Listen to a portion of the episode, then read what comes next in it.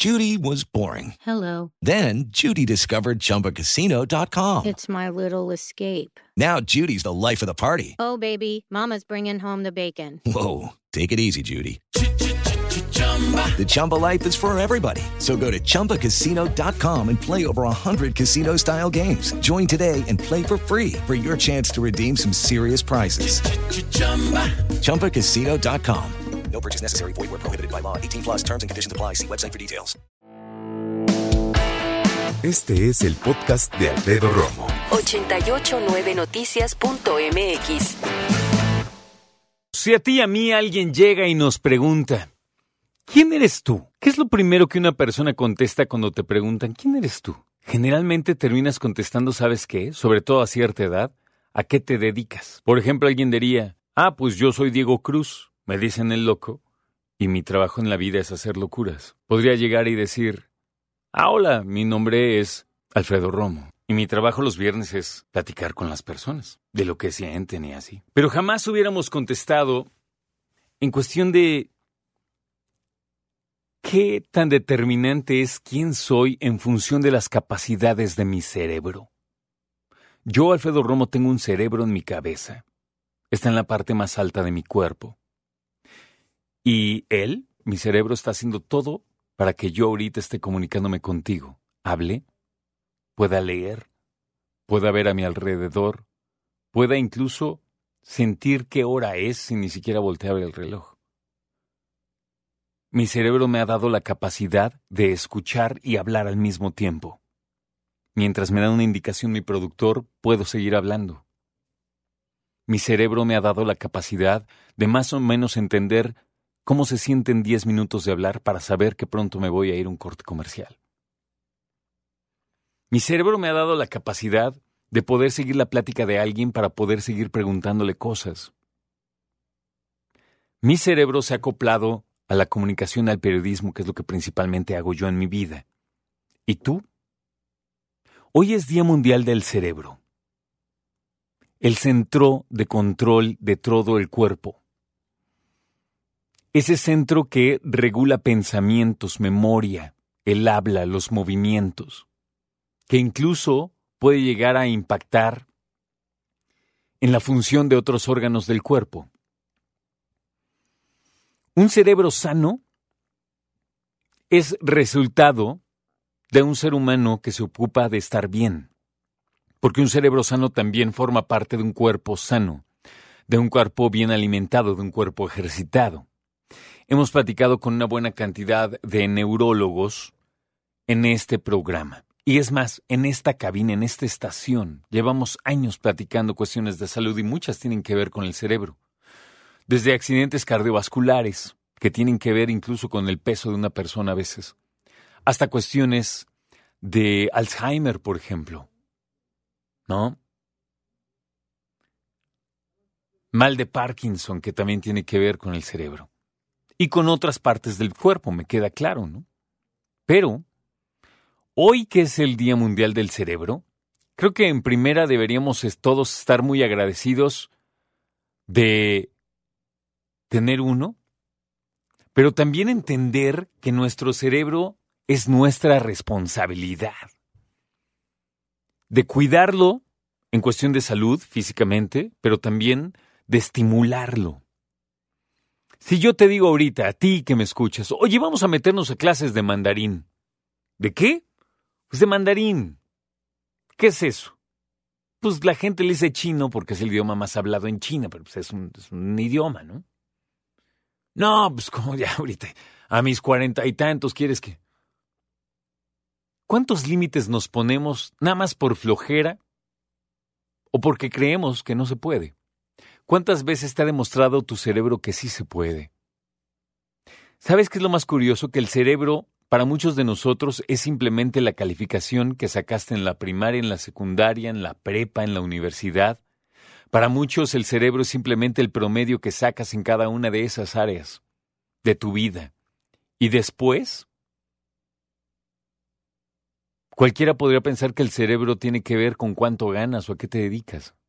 Pero el cerebro tiene que ver con tantas otras cosas.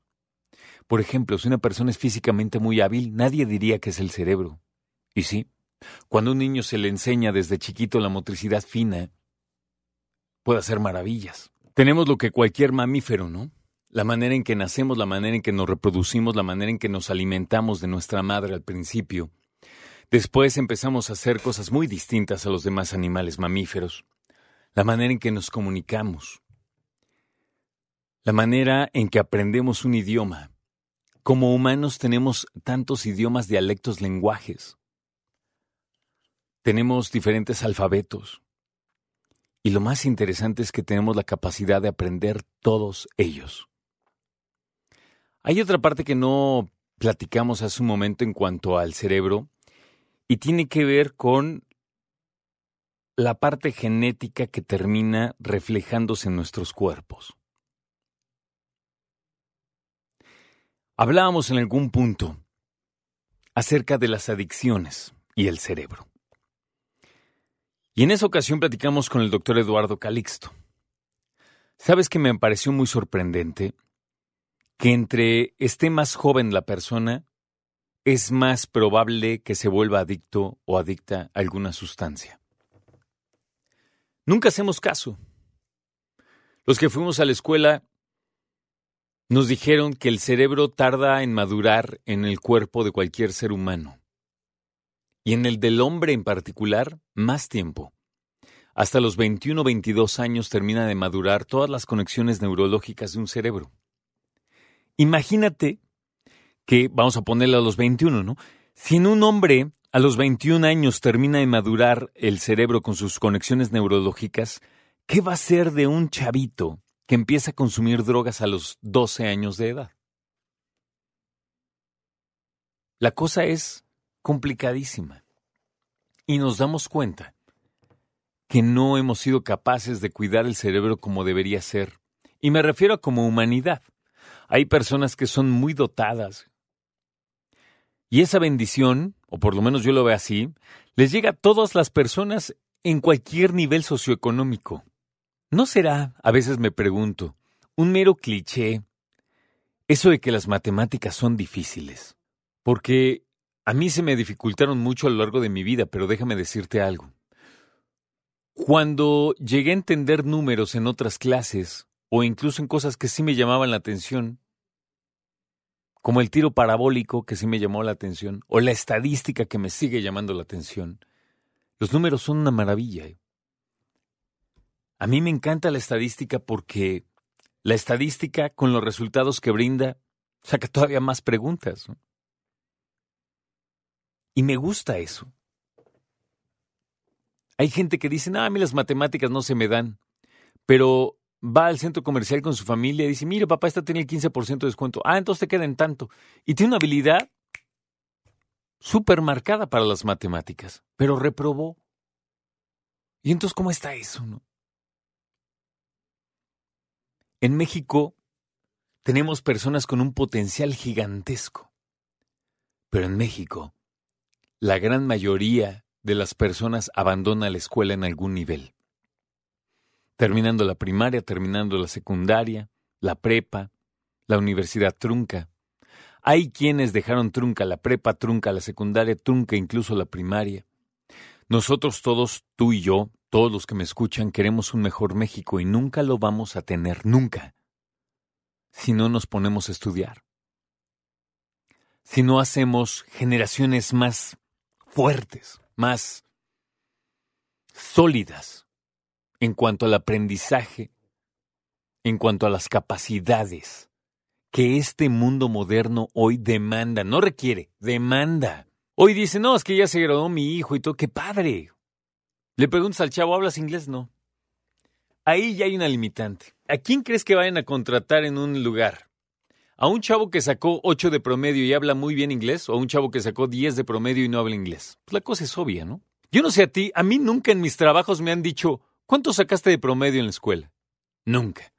Habrá algunas especialidades que imagino que sí, no sé.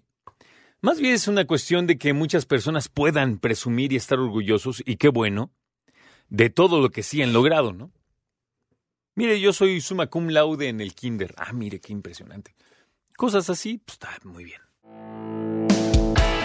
Escucha a Alfredo Romo donde quieras, cuando quieras. El podcast de Alfredo Romo en 889noticias.mx.